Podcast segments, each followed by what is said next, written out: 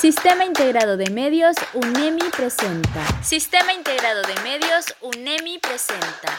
Luz de América. Luz de América. Un viaje a través de la historia ecuatoriana.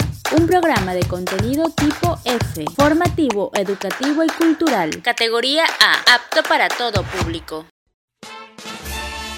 Es hora de conocer los acontecimientos, hechos históricos y fechas de importancia para el Ecuador rescatando la identidad de su gente, porque somos Luz de América.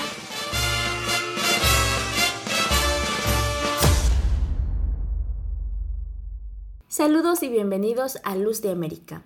La historia ecuatoriana enmarca varios momentos trascendentales para su gente, su cultura y el porvenir de días mejores.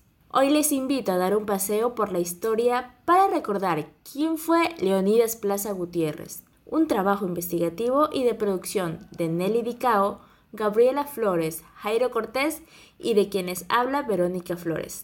No se desconecte de este primer capítulo de los presidentes del Ecuador. Las voces que marcaron a toda la patria. Este Ecuador amazónico, desde siempre y hasta siempre. ¡Viva la patria! Soberanos del Ecuador. Dije no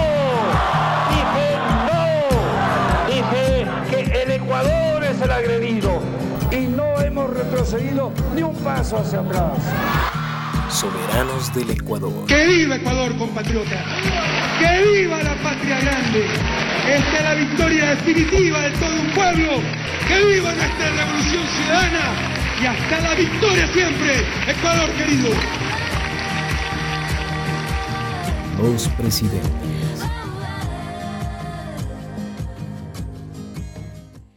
Es muy breve su historia infantil, pero muy particular. Hijo de padres barbacoanos radicados en el Ecuador. Nació el 18 de abril de 1865. Desde muy pequeño se dedicó al pastoreo de ganado y la venta de chicha, hasta que Eloy Alfaro, de paso hacia Bahía de Caracas, lo encontró por allí y lo enroló a su milicia revolucionaria. Luego del combate naval de Jaramijó, tuvo que huir a Centroamérica para reiniciar su carrera militar con el apoyo del general Eloy El Faro, el cual garantizaba los servicios de este en cada nación que se presentaba, apoyando a diversos gobiernos de otros países, pero a la vez conspiraba para derrocarlos. Esto hizo dudar al general Alfaro al final de su periodo presidencial en 1901. No fue difícil la elección, debido a la desgastada imagen de Manuel Antonio Franco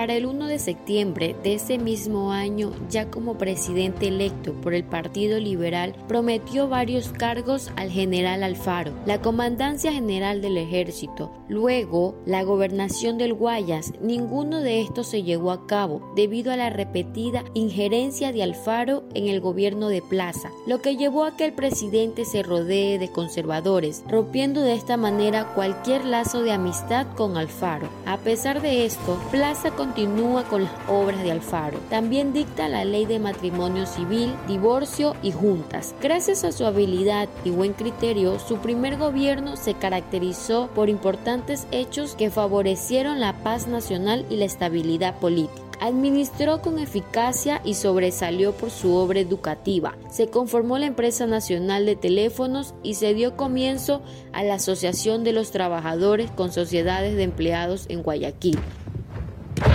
Para el año de 1904, tropas militares peruanas intentaron mancillar el suelo de nuestra patria, avanzando por la región oriental. En esa ocasión, y a pesar del heroico sacrificio de varios soldados ecuatorianos que ofrecieron sus vidas por defender la patria, sostuvo que no debemos combatir por un pedazo de tierra que no podemos colonizar. Esta increíble declaración debió propiciar la reacción del pueblo y el final de su gobierno, pero su influencia era muy poderosa en los altos círculos militares, sociales y políticos.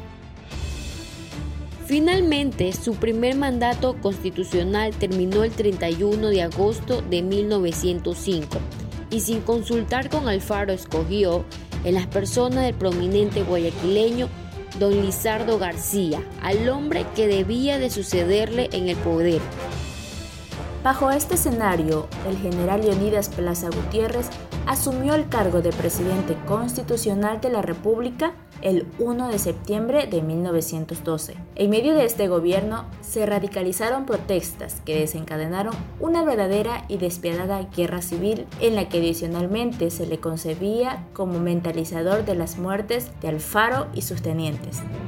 Esto atribuyéndole acciones y procedimientos estratégicos que le permitieron dejar el camino libre para llegar nuevamente al poder. La inconformidad de sus opositores se hizo evidente en contra de su gobierno, la cual estuvo propiciada principalmente por Carlos Concha Torres, ex cónsul del Ecuador en París. Tal fue la obsesión y frustración de Plaza que en algún momento pensó seriamente bombardear Esmeraldas.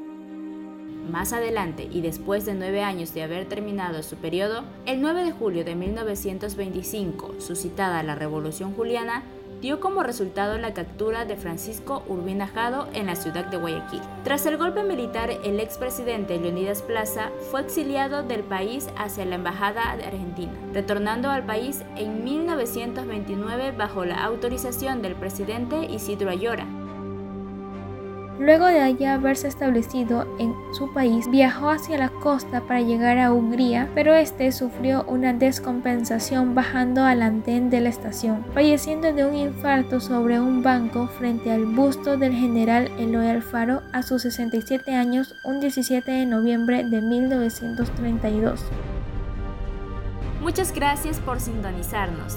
No le cambie la señal de Sistema Integrado de Medios, que enseguida viene el siguiente capítulo de los presidentes del Ecuador. Sistema Integrado de Medios UNEMI presentó. Sistema Integrado de Medios UNEMI presentó. Luz de América. Luz de América. Un viaje a través de la historia ecuatoriana. Los esperamos en el próximo capítulo.